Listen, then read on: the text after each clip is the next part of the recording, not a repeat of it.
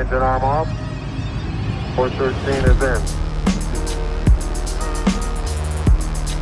We copy you down, Eagle. Houston, uh, Tranquility Base here. The Eagle has landed. Roger, Twan- Tranquility. We copy you on the ground. You got a bunch of guys about to turn blue. We're breathing again. Thanks a lot. Hoy es un programa para sentarse y ponerse cómodos y, viajar en el tiempo. Eh, yo lo titulé Los Padrinos. Es el tercer episodio de Códigos. Soy NK Profeta y esto es Tenis que dejan huella.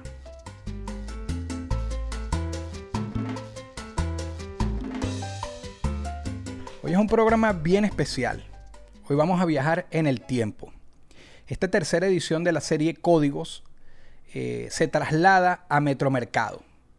Hoy no me acompaña eh, el hermano Coes, hoy me acompaña Franklin, de una de las principales tiendas de Metromercado donde todo esto comenzó. Franklin y Coti, los Coti le conocían a la tienda por su hermano Coti. Lo verán a él desde Caracas y lo verán hoy haciendo presencia acá en el set de tenis que dejan huella, de tenis que dejan huella. Este programa yo le puse Los Padrinos porque hoy hay primera generación, segunda generación, tercera generación de vendedores icónicos de la época, eh, muy importantes que, son parte de, de ese fenómeno de fundar lo que ahora es un movimiento. Eh, desde Metromercado, Mestizo Caribe, que participó en el segundo código y que, y que gracias al primero se contactó con nosotros. Mira, tiene que estar esto, nos ayudó a la conexión y estoy muy agradecido con él. Y él va a ser el host en Caracas que me va a ayudar haciendo las preguntas y acompañándome eh, con lo que yo estoy haciendo acá, con el concepto de lo que es códigos.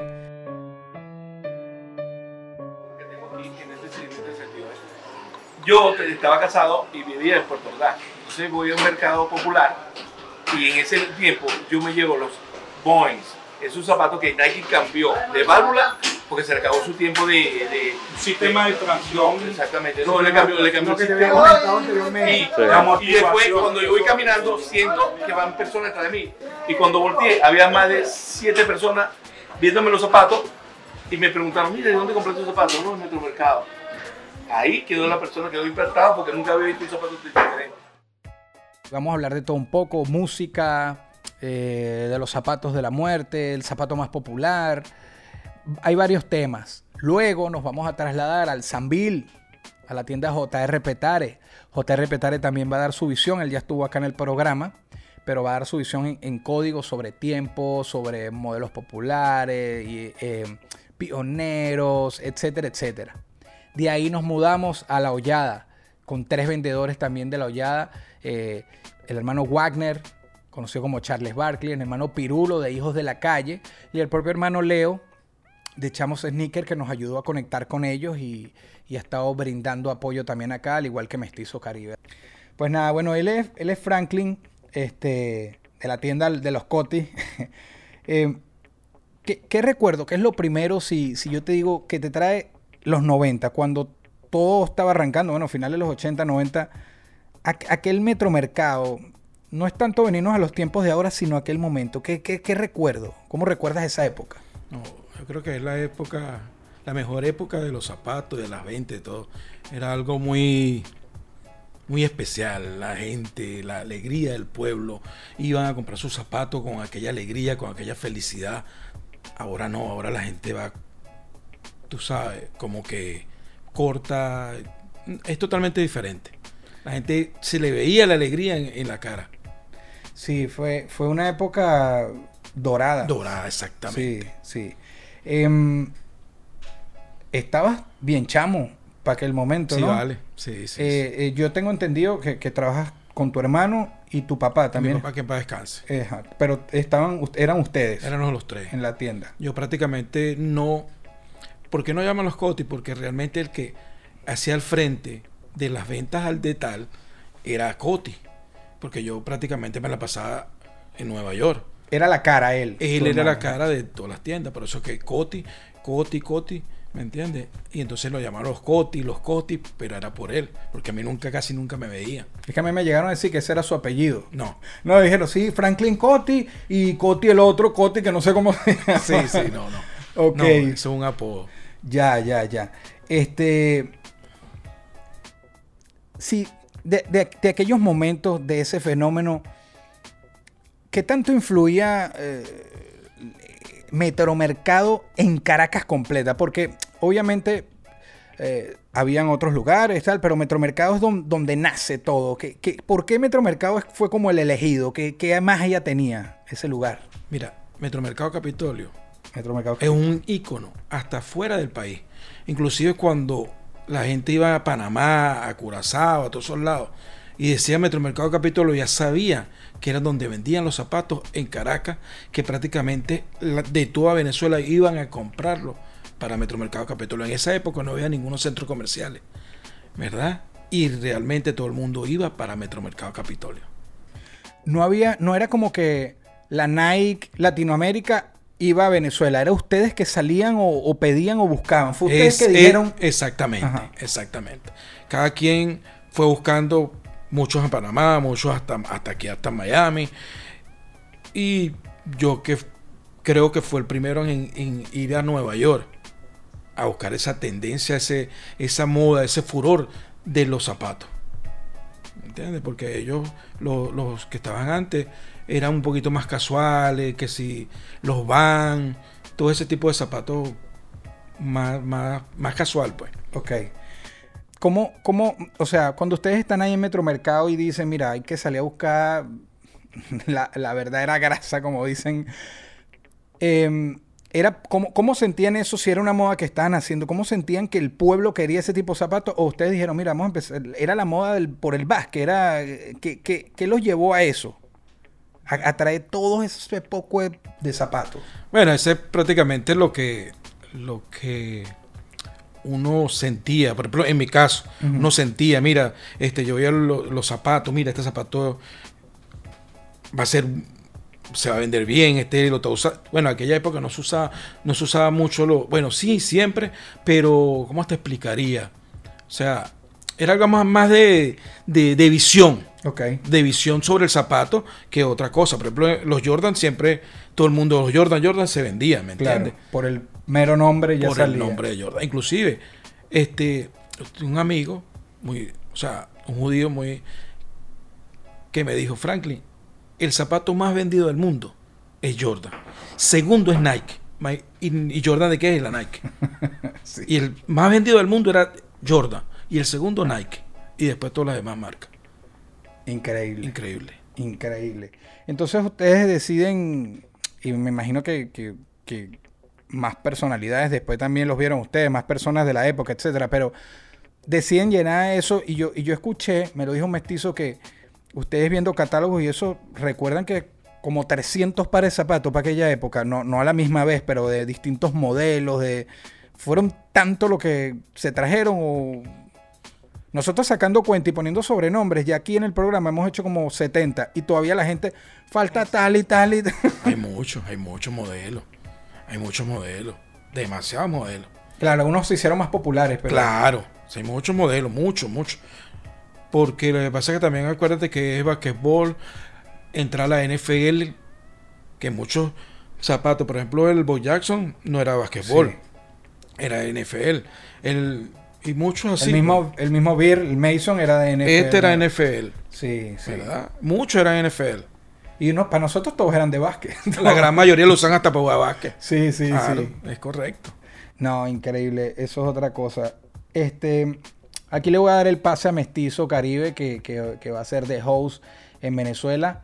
Y van a ver el trabajo que hizo allá junto a Saúl Torres, que, que, bueno, hicimos un equipo para llevarlos hasta Metromercado y, que, dejen, que se dejen estas opiniones desde Metromercado, desde la raíz, desde la mata.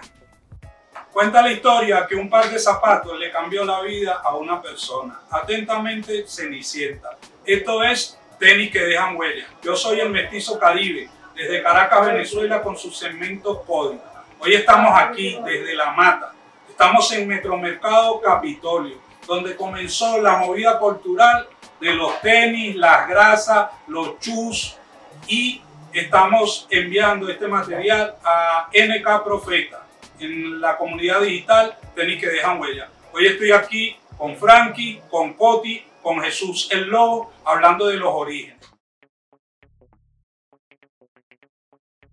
Bueno, eso comienza en los años 90, cuando yo decido cambiar todo el prototipo que tenía la gente de, de traer mercancía de Panamá para Venezuela, de Panamá Curazao, lo más lejos que llegaba era Miami. Yo vengo y decido incursionar a Nueva York, porque la moda más deportiva y más, más hip hop, como que en esa época, y me voy a Nueva York y de ahí nace todo, todo esto que, que hoy todo ¿Cuántos años tienes aquí en, en lo que es Caracas comercializando zapatos? desde el 90. Del 90. Coti, tu experiencia. Pero esa era prácticamente estar pendiente de las tiendas de nosotros, de mi hermano, de mi, mi papá, y siempre con pendiente de lo que saliera, lo, lo más nuevo. Bueno, para ese momento, si hablamos de los 90 hacia abajo, marcó mucho el Timberland, las botas Timberland y también los Nike, porque yo las estaba empezando en el mercado y la Nike subió de categoría. Y la gente ya se, se estaba como familiariz- familiarizando con ese tipo de marcas. ¿Qué zapatos, qué modelos tuviste de, que, que fueron de auge? ¿Qué modelo Nike marcó las ventas? Bueno, Jordan marcó las ventas, los Bob Jackson, los Max, porque también eran zapatos que por más que sea eran cultivados, sí marcó pauta antes de entrar a los Challenger, que fueron las épocas doradas de ese tipo de Nike, como principio de, de, de- de entrada de mercado latinoamericano. Yo a veces iba al propio Metromercado, eh, pero si no a, a donde yo tuviera acceso, a ver, y no siempre podía comprar, pero a ver, a ver cómo a visualizarlo, a soñar, y cuando reunía o podía, iba. O, ponerte, No. o para ponerte al día. Pero también, pero no todo el tiempo, pero sí recuerda, no sé, gente joven, etcétera, para la época como que no pudiera tenerlos, pero ese deseo, porque es que este zapato en Venezuela fue una obsesión, o sea, este tipo de zapatos. Sí, sí, mucha gente iba y iban a ver, lo querían hasta tocar nada más, ¿me entiendes? Porque o sea, no, no, no, no, podían, no tenían cómo, cómo comprarlo. Más que todos los, los, los estudiantes. Estudiantes, sí. Exacto. Más que todos los estudiantes, sí, sí. Muchos, infinitas veces. Iban, Yo, paseaban. yo era de eso. Sí, también. Ah, bueno. Sí, y a veces no me gustaba fastidiar mucho porque de paso los vendedores saben cuando no tienes la plata, la eso se huele. Y yo, ya me lo voy a probar, ya vengo. El ya vengo ese que nunca vas a volver, pero era para ponérmelo al menos. Sí, sí, sí. Y eso que no había celulares en Instagram, porque yo me, aquí con mi Jordan Tal y me iba para sí. Ajá, era, era otra época, fuera de redes sociales. ¿Cómo, cómo hacían para regalar voz? ¿Cómo hacían para saber? O sea, la gente, juro, tenía que ir, pero ¿cómo tanta popularidad de Metromercado Capitolio? No sé, tú sabes que parece mentira. La, la, la misma persona le dan la fama a X persona, ¿verdad? Y por ejemplo llega un modelo de zapato y ya lo sabía prácticamente todo Caracas, porque ese era el tema de conversación, como tú muy bien lo dijiste, ¿verdad? Mira que llegaron unos zapatos y, le- le agarraban el apodo y ya todo el mundo lo sabía, entonces la gente ya venía, no sabía cuál era el zapato y venían preguntando, mira, este tienen los, los Anthony Mason.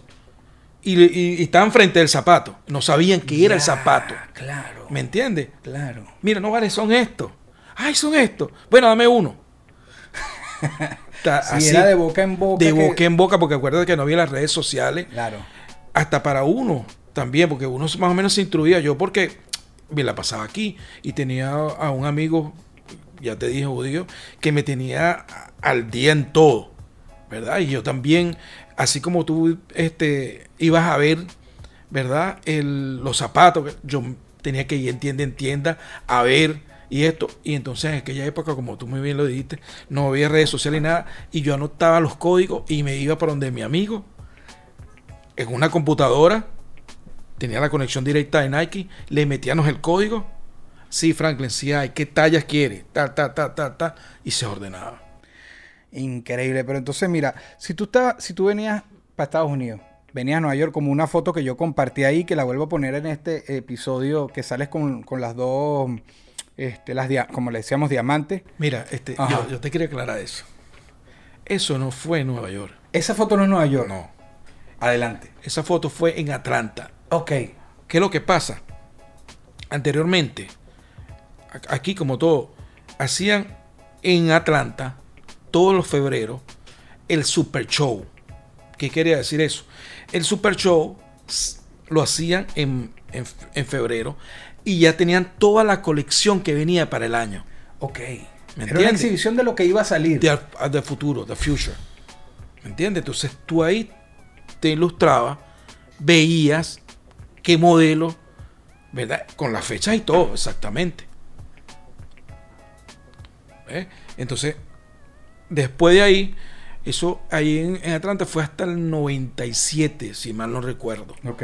Después empezaron a hacerlo en Las Vegas, el Magic Show. Siempre fue en febrero de toda la temporada y toda la colección que venía. Cada marca, Nike, Adidas, todo. Ok. Entonces se puede decir que en base a tus gustos personales, al principio de los 90, Caracas se vistió con lo que tú escogías. Ah, más o menos.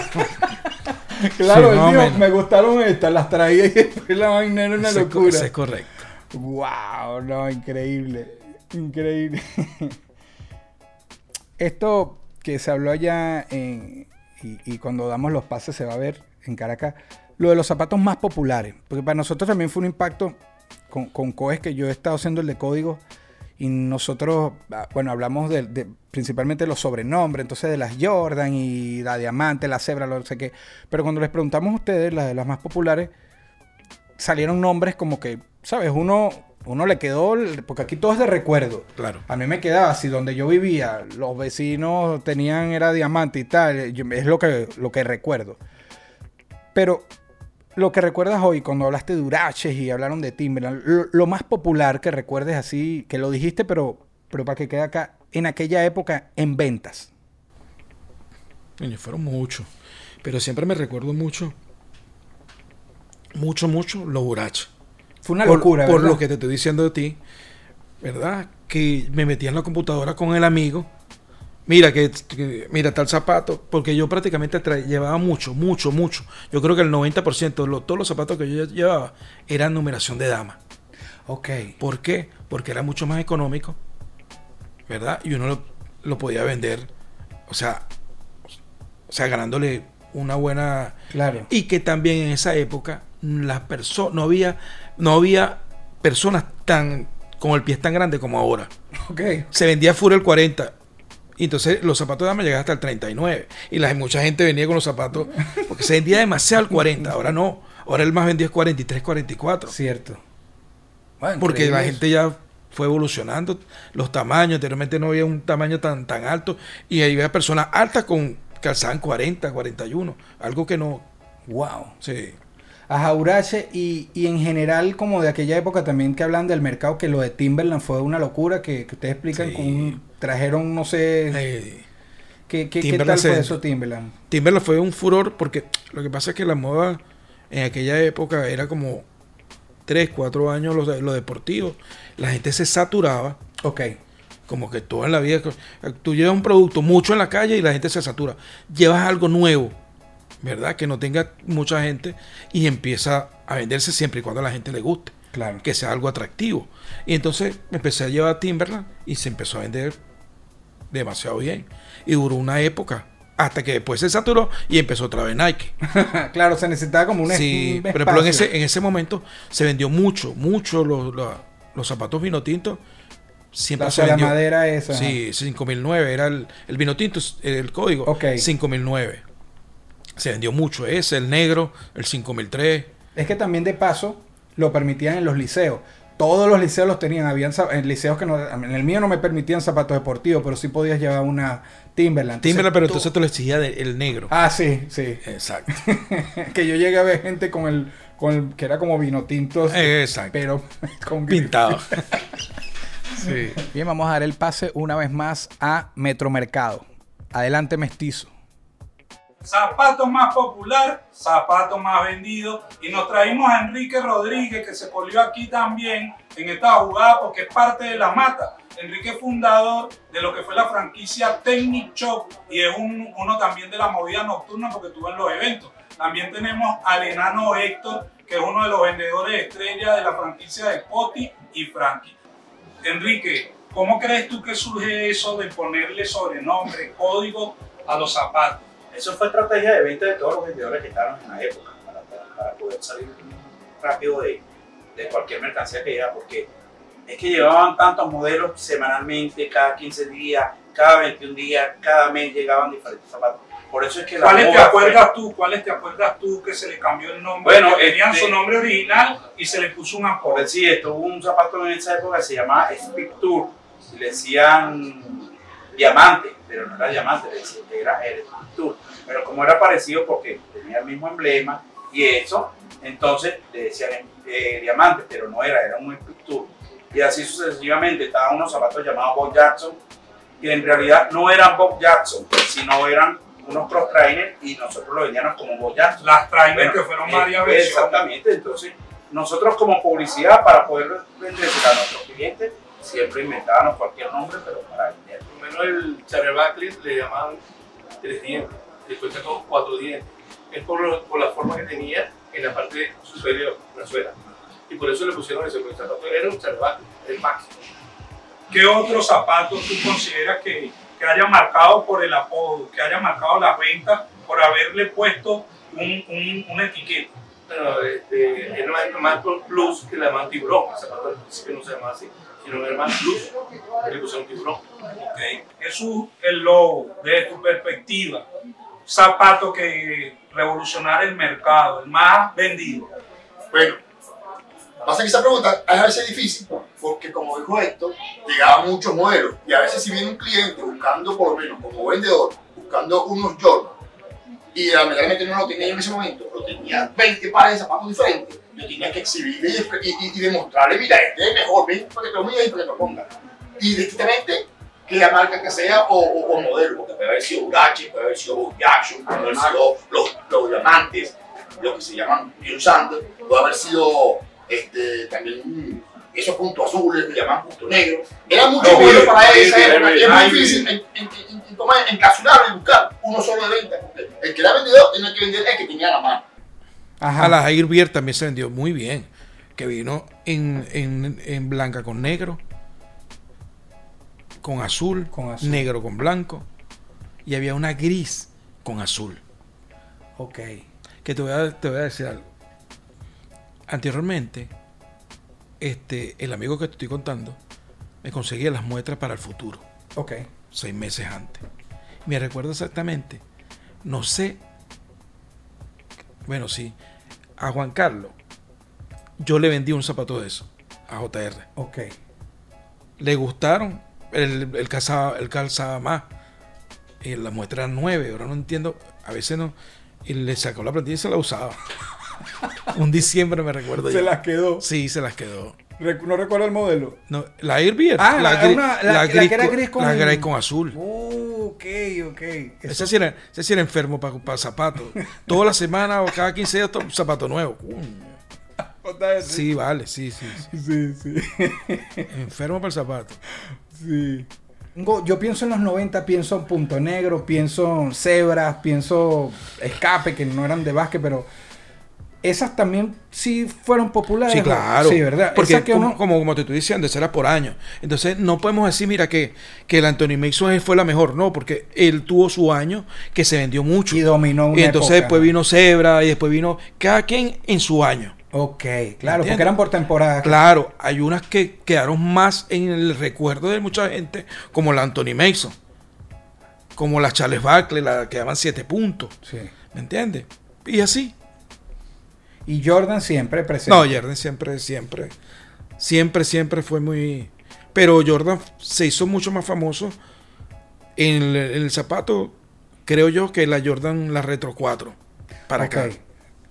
Porque la Ok. 3 eh, no, no era muy... Desde la que se le dice carrito para acá. Ese es correcto. Ok, ok, ok. Bueno, esta, esta polémica y esta controversia nos lleva al top 3 de los más vendidos y al top 3 de los más populares. Vamos a comenzar con Jesús. Jesús, el top 3 de los más vendidos para ti, en tu, en tu perspectiva, en tu opinión. Tres pares de zapatos, bueno.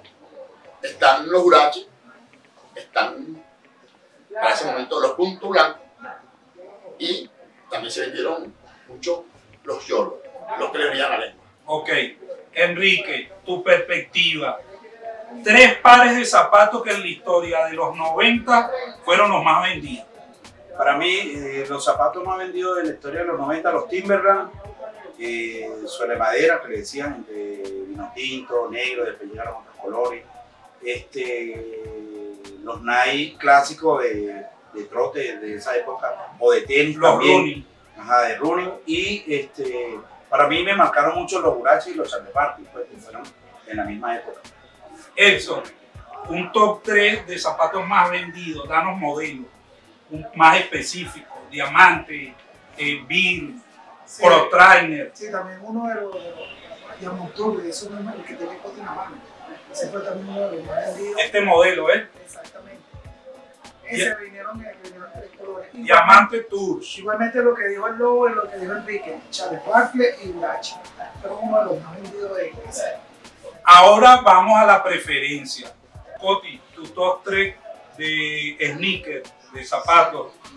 Bueno, en, el tiempo que tuvimos nosotros, o sea, el zapato que llegaba, mi hermano me traía uno, el compadre uno a él, me traía uno a mí.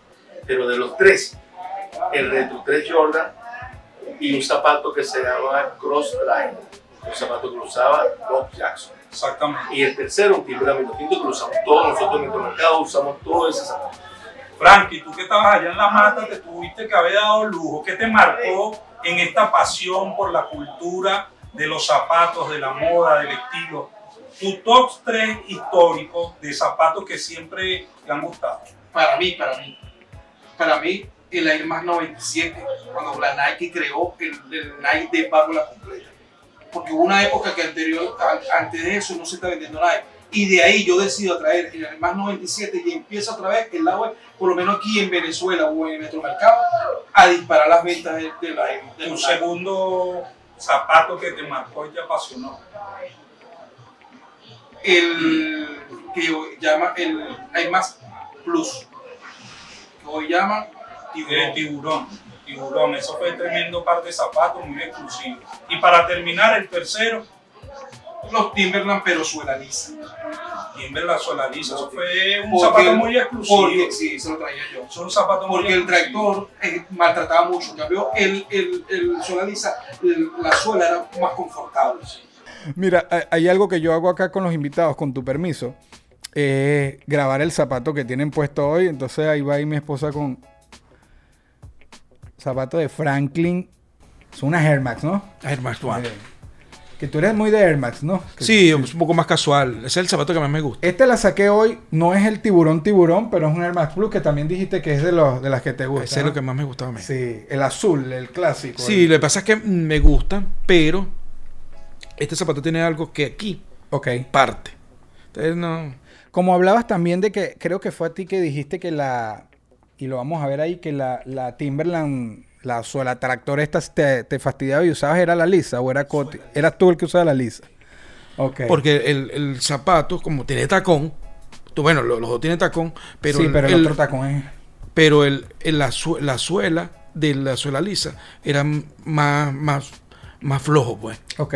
¿verdad? Y el tractor, me mataba. Me Ok, mataba. Ok, ok, ok. Robar. Entonces, en ese momento, la persona, por no tener los recursos de comprar un zapato, mataba a la persona para quitarse. Y al final lo mataba y se lo quitaba. Listo. Mucho RCTV con Marieta Santana y los programas alerta y todo esto, los zapatos de la muerte. Esa época, que es el lado como oscuro y no, y no tiene que ver el zapato, sino de un momento de Venezuela que, bueno, sucedió lo que sucedió, que muchos caídos por eso. ¿A ustedes no los culpaban de cierta forma? ¿No les no sentían como que el- parte de la sociedad quizás los culpaba a ustedes?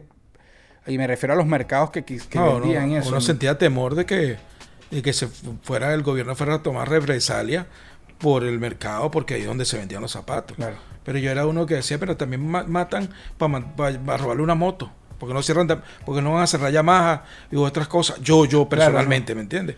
Pero bueno, Desgraciadamente de nunca pasó. A fin de cuentas, el zapato no es la culpa, porque después, bueno, después cuando cambiaron los tiempos mataban por Blackberry. y así. exactamente. Pero sí se sintió ese momento tenso. Mira, fíjate, mi mamá no quería que yo tuviera esos zapatos por miedo. Bueno, aparte que no, económicamente no siempre se podía, pero le daba miedo que me confundieran, le daba miedo que me hicieran un platabanda, para, le daba miedo que yo estuviera por ahí y, y me se sintió cuando estaba el momento que cada fin de semana, bueno, había mucha muerte violenta en general en Venezuela, pero mucha por ¿Se sentía ustedes como, como en, el, en el mercado en aquella época esa presión de calle?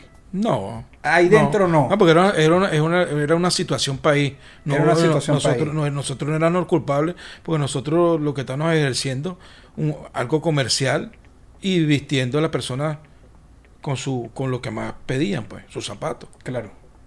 Yo te voy a nombrar por lo menos, citarte dos, que eran los, en ese momento los Avia, los Drop. Lo que pasa es que esos zapatos costaban 2.500 bolívares para esa época y eran muy inalcanzables. Pues. Y, de eso sí vieron muchas bajas porque diariamente lo decían en. Me acuerdo en esos tiempos que estaba en la Retro 7. eh, o sea, es una anécdota que tengo un amigo allá en Petare que lo asesinan por eso. Pues. Las Jordan payasos, No, eran las Jordan Ventanitas. las ventanitas. Entonces, la 6, no, exactamente, la 6. Entonces, eh, eso me marcó mucho, este, pero no fueron nada más por un par de zapatos, muchas cosas más, por, nada más por la vestimenta, porque era caro en esa época, igualmente como ahorita. Comprar un calzado original era muy difícil y, y lamentándolo mucho, este, la gente se dejaba eh, guiar por eso y mucha gente malintencionada lograba era ese objetivo. Cuando uno venía a Metromercado, no solamente era zapato, era franela, era gorra, era chaqueta, pero también estaban los géneros musicales. Yo pongo ahí el piquete caribe. Yo recuerdo que en este local se escuchaba mucho el programa del Tigre Rafael, un pana de nosotros, con la canción de eh, Gilberto Santa Rosa, perdóname, aquí se llamaba La Ablandadora. Y a eso de 3, 4 de la tarde, tú veías que Metromercado se movía con ese tema. ¿Qué temas y qué géneros tú te acuerdas, Enrique, que movían esa generación de los 90? Bueno, esa generación de los 90 marcó mucho aquí porque era ya estábamos pasando la época de la salsa romántica, digamos una salsa un poquito más movida que la de Tito Roja, la de este, Willy González, eh, tenemos a Frankie Ruiz que ya venía ya decayendo, pero tenían auge varias canciones. Entonces la gente se familiarizaba con eso, pues, o sea, venía todos los fines de semana a comprarse sus zapatos para irse para su fiesta, para sus reuniones familiares o conciertos, porque en esa época había muchos conciertos que venían más. Tú eres promotor, mira, este es uno de los artífices de los mejores conciertos de salsa. Exactamente. En muchas de las discotecas marca el Club de los Cotorros, que fue una época. Jesús el Lobo, una canción que haya marcado la generación de los 90, un género, una canción muy Bueno, especial. en el 90, Gotti y Franklin llega a Nueva York con un disco que estaba recién saliendo, que se llamaba A mi estilo de Roja, Señora de Madrugada. Y esa Wow. canción nos fuimos Un para. Maripito con una bronco, eso fue todo el, todo el recorrido, ocho horas escuchando, escuchando ese Tito Roja, todo, todos los Pero más que todo aquí era salsa. Tito Roja, Willy González se escuchaba demasiado Willy González cuando su tiempo. Y Willy González para mí fue uno La música, eh, de las cosas que hablaron en, en Caracas, me gustó mucho eso que dijeron que tú llegaste con un disco de Tito Roja. Ajá. Eh, ¿Te recuerdas el nombre del disco? Bueno, ahí lo, aquí lo dijeron ahorita en el, desde Caracas, no me acuerdo, pero que tenía Señora de Madrugada, etcétera. Siempre, siempre este, llegaba con disco. Este, porque acuérdate que Nueva York era, o es, bueno, ahora no sé, porque como todo ha caído, la capital del mundo. Allá llegaba todo lo, lo nuevo. ¿me Y la salsa en La Nueva York eran la salsa en Nueva York, salsa, claro. Sí, inclu- inclusive me llegué una vez también con, con un CD de, de un grupo colombiano. No me recuerdo muy bien. Siempre traía, lle- llevaba para Venezuela, ¿cómo se llama? Mus- buena música. Y, la- y a ellos les gustaba porque lo ponían en el negocio y era agradable, ¿me Pero es entiendes? que se relaciona, porque cuando yo re- recuerdo la época, por supuesto que pienso en Tito Roja, unas boxeadoras Metromercado, todo me, todo me cuadra, ¿sabes? Sí, Y correcto. obviamente Willy González, que, que dijo tu hermano Coti, que era de lo más sonado, Jerry Rivera, etcétera, o sea, Sí, y, sí, sí. y- y 200 más, ¿no? Este, Pero ese es el mood, o sea, y incluso ahorita que se hicieron estas, estas grabaciones en Caracas, hay un punto que están grabando y está sonando Ismael Rivera y yo digo, o sea, es Metro Mercado, oye, o sea, es la salsa, la...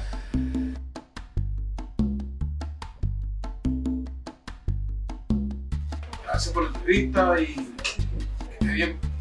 Coti, Gracias por la oportunidad, hermano. Desde aquí, desde Venezuela, te mandamos saludos y queremos en Venezuela. Y esto va a pasar, pero los zapatos parece.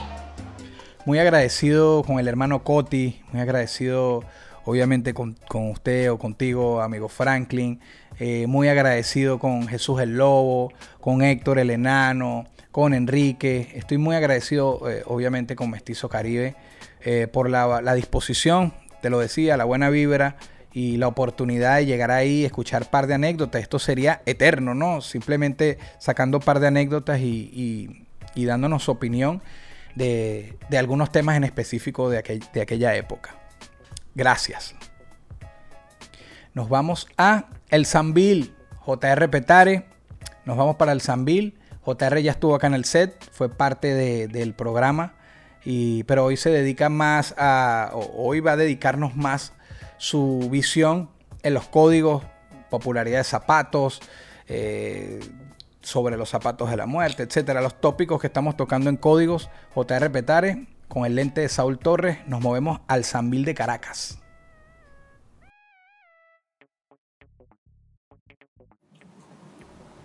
Buenas noches, mi gente. Eh, mi nombre es Juan Carlos, eh, conocido como JR Petare. Eh, tengo aproximado 28 años en lo que es la venta del calzado. Comenzamos en Metromercado Capitolio, Mercado Los 70. Después fuimos para Merco Este y gracias a Dios estamos aquí en el Centro Comercial San Luis. Mira, eh, yo estudiaba turismo en la empresa Las Mercedes conocí una amiga de mi madre, una maracucha, traía mercancía de Mercado Colombia y empecé a viajar con ella una vez a la semana, traía las famosas sandalias ocholas Lighting. De ahí las vendía al mayor en Petare. Después vi tiendas de calzado que vendía al mayor y traía 6 de 12 parcitos, zapatos originales, ya en los años 90. De ahí empecé a traer más cantidad, se empezó a traer lo que fue los famosos Anthony Mason, los diamantes, los Ray, pueden apreciar aquí. Y empezamos a traer el modelo de Jordan. Después de Maicao, brincamos a Panamá. Nos establecimos en el mercado los 70 en el silencio, abajo de Capitolio.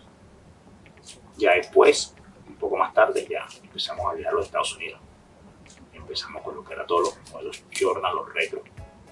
Y hasta el son de hoy seguimos lo mismo. Bueno, señores, eh, el origen de eso, de los calzados, por lo menos en la época de Bob eran, eh, eh, normalmente eran Air Max Trainer, lo usaba el jugador Bob Jackson, jugador fútbol americano y también jugó béisbol. El Anthony Mason, aunque es un jugador que jugó con Marinos de Oriente, los Knicks de Nueva York, nunca usó el zapato y le asignaron el nombre de Anthony Mason. El Air Raid, que uno de los tenemos aquí, también le decían la famosa cruzada. El Air Raid sí, porque se llama tal cual, pero decían la, las cruzadas. Los Jordan, eh, por lo menos la ventanita, la tenemos, que es la Retro 6. Tiene la forma aquí, por estos juegos aquí, le pusieron la famosa ventanita. Bueno, uno de los pioneros que, eh, más vale decir, eh, los Coti en Capitolio, el mercado Capitolio. Uno de los pioneros en traer los primeros zapatos así de la época de los 90. ¿verdad? De ahí puedo decir que eh, fui uno de los segundos en ese, en ese momento, en la época que la gente hubo hasta muerte por los zapatos Anthony Mason, los diamantes, los Bob Jackson. O sea, ellos son uno de los, de los, yo puedo decir, de los pioneros en eso. Mira, para el año 90, para mí, para mí, uno de los zapatos, mucho antes que los Jordan, que fue el número uno, fue los puntos negros. Después te puedo poner número dos, los Anthony Mason. Tercero, los diamantes. Y después los Ray. O sea, para esa época, lo que mandaron son los puntos negros. Mira, para la época 90 eh, hubo una tendencia, le decían los zapatos de la muerte, mucha gente llegaba a Metromercado Capitolio, compraba un Anthony Mason, compraba un punto negro, compraba un diamante, y eso era saliendo, corriendo el metro o acompañado con su papá o su mamá, porque saliendo del Metromercado le podían robar el zapato. En los barrios, gente que no tenía recursos de comprarlo y te lo habían puesto, te mataban por quitarte el zapato.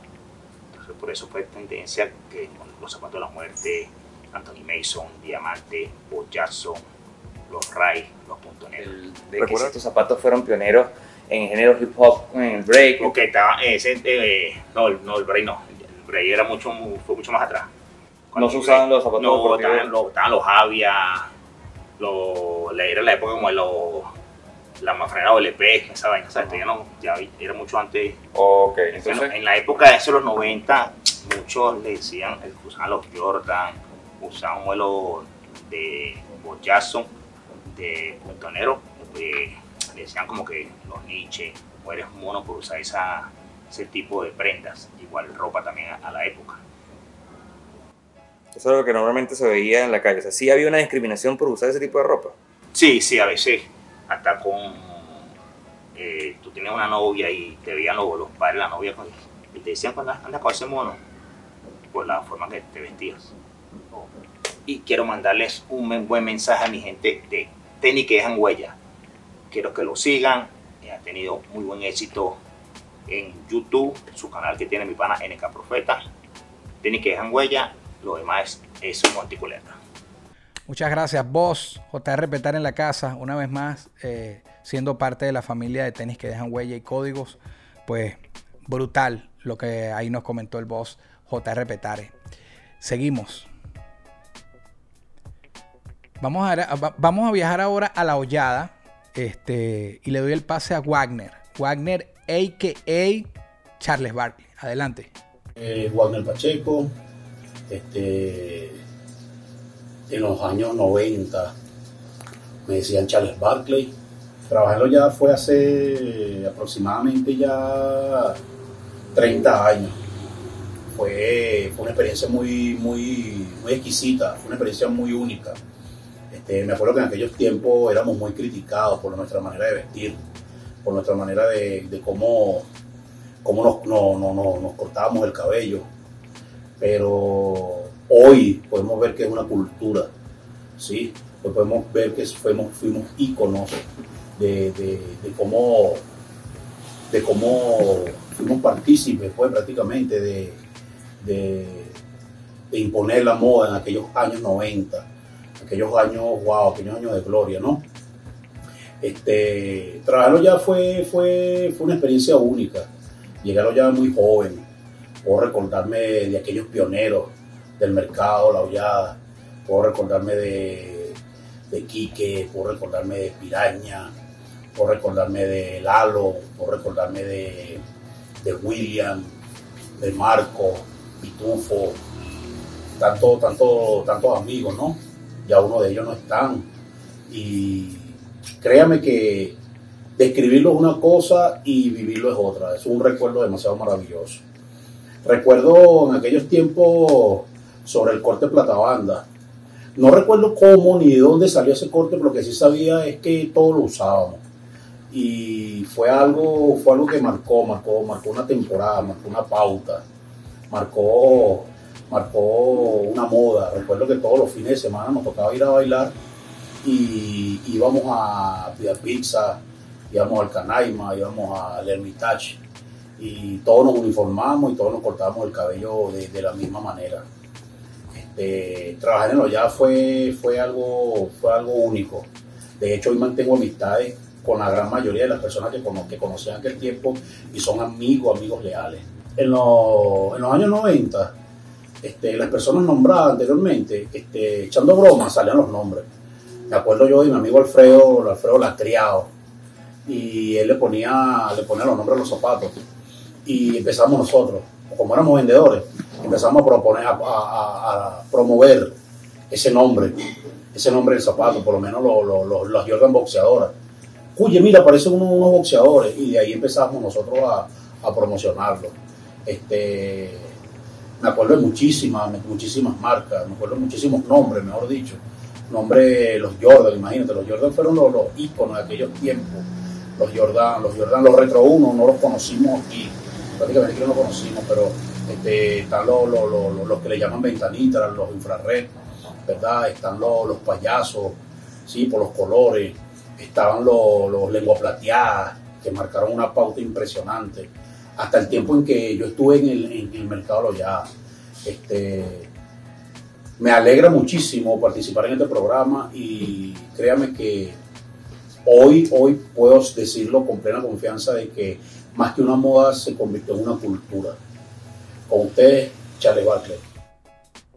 Pues pienso que este resumen que nos ha dado Wagner está de primera. Eh, pienso que nos, permite ver un poco la visión de lo que fue el mercado de la hollada y estoy muy agradecido hermano, realmente un placer. El tocayo Leo, Leo Vera, de Chamos Sneaker, que ya participó en, en, el segundo episodio de esta serie, va a hablarnos un poco también desde la perspectiva de la hollada. Recordemos que él empezó trabajando en Metromercados, después terminó en la hollada, donde hizo más vida como vendedor y nos va a hablar un poco de lo que fue la música, la relación que hubo con la música en aquel momento. Adelante, hermano Leo. Fíjate tú que hay una anécdota en la hollada que nosotros llegamos, llegamos hasta la televisión. Eh, la hollada fue el único mercado o, esa, o ese grupo fue el único que pudo llevar nuestra cultura a la televisión. Nosotros fuimos invitados al programa de Marieta Santana eh, a puerta cerrada. Y ahí están los videos en televisión. Sale el pana Carlito, uno de los mejores salsarines de la hollada, eh, bailarines de la hollada. Eh, sale ahí bailando con un menor allí. Y, ¿sabes? Nosotros empezamos a tropa, vacaciones, Estudio 92, nos empezaron a invitar a todos esos programas a bailar. Nosotros éramos tan así, el grupo de hollada, que tú llegabas al Canaima y la gente decía, o el Hermitage, en ese entonces, o el Mesón Dominicano, el Club Dominicano, y la gente se abría, loco. Llegaron de la. Y todo el mundo abría. Así era esa, ese movimiento de la. Una vez más, gracias hermano. Él, también fue quien nos conectó con Jesús el Lobo y ha estado muy atento apoyando el programa. Pues agradecido por su, su participación nuevamente en Códigos. Seguimos. El pase a Pirulo, hijos de la calle. Colega. Colega Pirulo, hijos de la calle. Vamos nuevamente a la hollada y agradecido es un honor tener una figura como usted, también un, vendedor de la época en, en, la hollada y bueno, le damos el pase a Pirulo para que nos dé su visión de lo que fue eh, aquellas épocas de aquel fenómeno, pero desde la hollada, desde la perspectiva de la hollada. Adelante. Bueno, mi gente, por aquí Pirulo el Magister, voy a hablarles un poco sobre la experiencia que tuve como vendedor de zapatos en el mercado lo ya por allá como en el 97, 98 más o menos. Eh, para mí eso fue una experiencia bastante grata, bastante agradable, ya que obtuve mucho conocimiento con respecto al tema, ¿no? Eh, hoy día, para mí por lo menos se me hace un poco más fácil diferenciar un zapato réplica de un zapato original. En aquellos tiempos no existían tantos zapatos réplicas como lo hay ahora. De repente sí te copiaban el zapato, pero las copias eran bien feas. No como ahora que una copia, te hacen una copia exacta de un zapato. Por eso yo siempre le digo a las amistades, a mí no me hablen de zapatos retro si usted no compró en el mercado ya. Con respecto a los sobrenombres que le damos a los zapatos en, el, en aquel entonces, mira, eso es algo bien venezolano, ¿no? Aquí el venezolano siempre acostumbra a eso, a ponerle sobrenombre a cualquier cosa. Así como los zapatos, los carros, a los panas. Eso siempre nace de cualquier ocioso, cualquier pan ocioso, ¿sabes? Como decir que de repente ahorita llegó la mercancía y salió este zapato. Y yo, mira, este zapato le hice los grises. Y de repente cualquier otro pana me hace el, coro por allá, que él también hace el eco, ¿me entiendes? Cuando viene a se riega la voz y el zapato quedó mencionado los grises. Es igual a los carros, igual a los panas. O sea, el venezolano siempre está caracterizado por eso, por estarle cambiando el nombre a las cosas, poniéndole apodo, poniéndole, poniéndole cualquier nombre. Bueno, en mi opinión personal, yo te puedo decir que no, para mí no hubo un zapato que haya marcado la, diferencia, ¿no? Fueron muchos los, los, modelos que salieron en aquella época que, tuvieron su boom, que, tuvieron su protagonismo, que fueron esperados, ¿me entiendes? No te puedo decir que hubo uno que yo te diga, mira, este fue el zapato que en la época marcó más, no. Había muchos modelos, eh, los Jordan, los Charles Barkley, los Fly, los Diamantes, los Cross Diamantes, los Punto Negros, los Anthony Mason, ¿me entiendes? Una cantidad de modelos que, mira, tuvieron su protagonismo, tuvieron su boom. Eh, en aquella época no era como ahora, ahora en un mes te sacan 20, 30 modelos de zapatos en un mes. En aquella época era un, modelo cada dos meses, un mes y medio, cuando así más o menos era la cosa. El vacilón de la vaina era que tú tenías que estar día con el zapato que salía, si no, no estabas en la moda, o si no, estabas como un poquito, ¿sabes? El boom era tener el zapato que estaba saliendo en ese entonces. Había muchos que vendían el zapato que tenían puesto para comprarse el que, el que estaba saliendo. Era, era una vaina bastante loca, ¿no? Eh, pero de verdad, de verdad, en mi opinión personal, no tengo ningún zapato que yo te pueda decir, mira, estos fueron los que marcaron. De verdad que no. Bueno, fíjate, cuando yo entro en esto de la música, en esto de la farándula, cuando empiezo a cantar con el grupo de Hijos de la Calle, ya no te, no te puedo decir que yo fui eh, eh, impulsador o que yo pegué un, modelo de zapato en específico o alguna marca, porque ya la, la rotación de los zapatos, de los modelos, eran muchos, ¿me entiendes?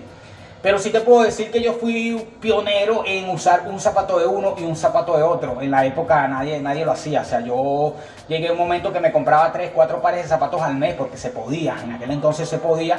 Y bueno, yo decía, yo una vez me, eh, decidí agarrar y me puse uno de uno y uno de otro y dije, bueno, y así voy a salir. Y de hecho usaba un Nike y usaba un Timberland, ¿me entiendes? O sea, hacía una vaina muy loca y la gente se la vacilaba, se la tripeaba.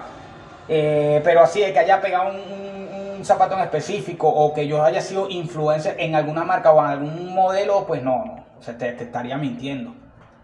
De verdad que fueron una época, coño, bien de pinga, tiempos que no volverán. Y bueno, nada.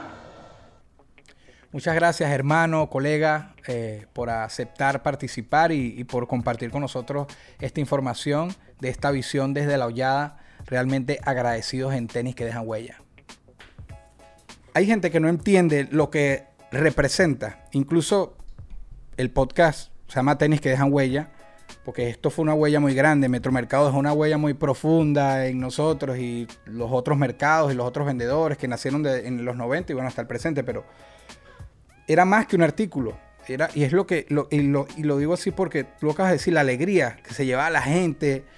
JR en esta misma silla, yo le pregunto a qué época eh, él quisiera volver. Y él me dice a los 90. Porque, y dijo algo parecido, dice, ibas con tu novia y te compraba el zapato, los dos se compraban el mismo. O sea, que suena como algo tan sencillo, tan simple, pero el recuerdo de que era algo más, que era algo que le queda en el recuerdo como algo muy bonito y eso, eso ya no está. También ahorita uno tiene acceso a tantas cosas que yo quiero tantos zapatos y a veces he logrado tenerlos y después es como que antes era el que yo quería, el que reuní cuando lo tenía era tan preciado. Es una época que, bueno, que, nos queda aquí. Bueno, hermano, eh, agradecido, es un honor. Yo siempre despido aquí, digo muchas gracias y se acabó, pero antes de muchas gracias, agradecido por tu presencia. Eh, que, ¿sabes? Cuando uno era niño y, con ese deseo de, de, tener lo que ustedes llevaron para allá, enloqueciste a más de uno de nosotros, pero aquí seguimos hablando de zapatos 30 años después. Está bien, está bien. Gracias a ti también. Muchas gracias. Esto fue una producción, fue una de producción. El Corillo Inc. Distribución digital, campañas y crecimiento en YouTube y Spotify. Te inscribimos en Nazca. Trabajo con ellos. Escríbenos. Elcorilloin.com. DJ Pijama. Producción ejecutiva. Y para cerrar, este servidor. NK Profeta Under Family. Porque lo que importa de la huella es quien la dejó.